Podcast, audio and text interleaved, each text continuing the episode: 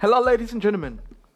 I wish you guys doing really good. I wish you guys enjoy every second, every step forward towards your dreams.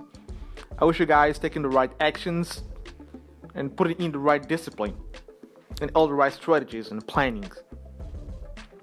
Guys, today I wanted to talk about fighting the right fight, pursuing the right path, the right dreams. I came to realize, because I wasn't think myself, that in most cases, most of the time, we don't fight the right fight. We don't struggle the right struggles. We don't take this, the right path. And we end up winding not to the right directions, the right destinies. Although life is not about a destiny, life is mostly about a journey. But to enjoy the journey, you need to have the target that you're going through. You need to fight the right fight. You know what happened most. What happened in life is, you know, we have talents like we we are educated. Like when you go to school, you learn a lot of stuff. You you know, even when you in life, you learn um, even more stuff.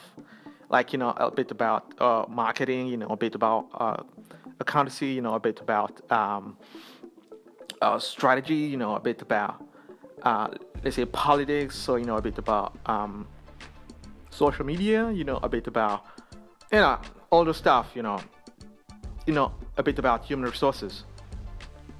Then you decide that you're going to cover all those topics, you know. Then you take every single opportunity that comes towards you. Because you believe that's God's way. It's, if an opportunity is coming to me, it's probably because God wanted me to just grab that opportunity and do something great. And we end up doing like a lot of things. I am in in marketing. I am uh, I am doing some social media management. I am doing some coaching. I'm doing some some of uh, you know lecturing. I'm giving uh, I'm being a teacher in mathematics. You know, I'm doing whole stuff because I believe that I am competent. Like I have skills, I have the talent to do it. And at the end of the day, because I am just putting away all my energy on different stuff, I like focus. I like focus. I like strategy because I'm fighting the wrong fights. You can't be fighting. It's just not possible, just not doable. Every single opportunity that comes to you is not your opportunity. You have to be strategic about your life. You have to, to spot your struggle, to spot your fight, and fight the right fight. Fight your fight, not anybody else's fight. You are born with a mission within. You are born with a mission, your mission. You, you were born, you were created to solve a problem. Find your problem, find your fight, and win in the game. You're born to be a playmaker, a change maker, but you will only change the things that you were born to change. You will only make the things that align with your mission. You gotta decide what fight you're gonna fight. You're gonna decide what struggle you're gonna go into. You gotta decide what opportunity you will take and leverage on. You gotta decide. What is your fight? Fight the right fight. Fight the right fight. You cannot be a boxer, okay? And just go and fight with an MMA fighter, okay? It's not your style. You were wired for something different. If you're a boxer, get in the ring and start boxing if you're an MMA fighter, Get there and start punching some niggas. You were wired for a reason. You were wired for a fight.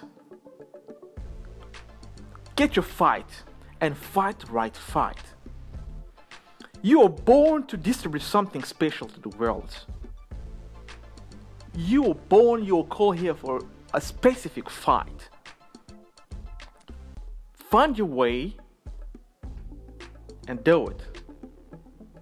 You can take every single opportunity.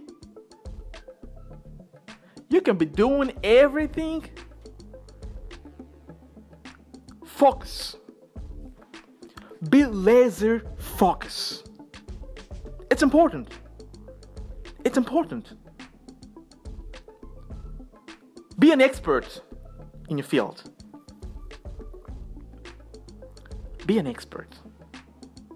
Be strategic about your life. Be strategic about your message. Be strategic about your mission. Be strategic about your goals. Be strategic about the fight you decide to fight. Because you gotta fight for a reason. You gotta fight for, fight for the win. You should fight to win, not fight to get knocked out. You are born winner. You are born win. You are created a winner. But you will only win where you where you've been wired best. Okay? Be strategic. Think about your fight. Identify your fight. And fight your fight and only your fight. Spot your mission. Spot your fight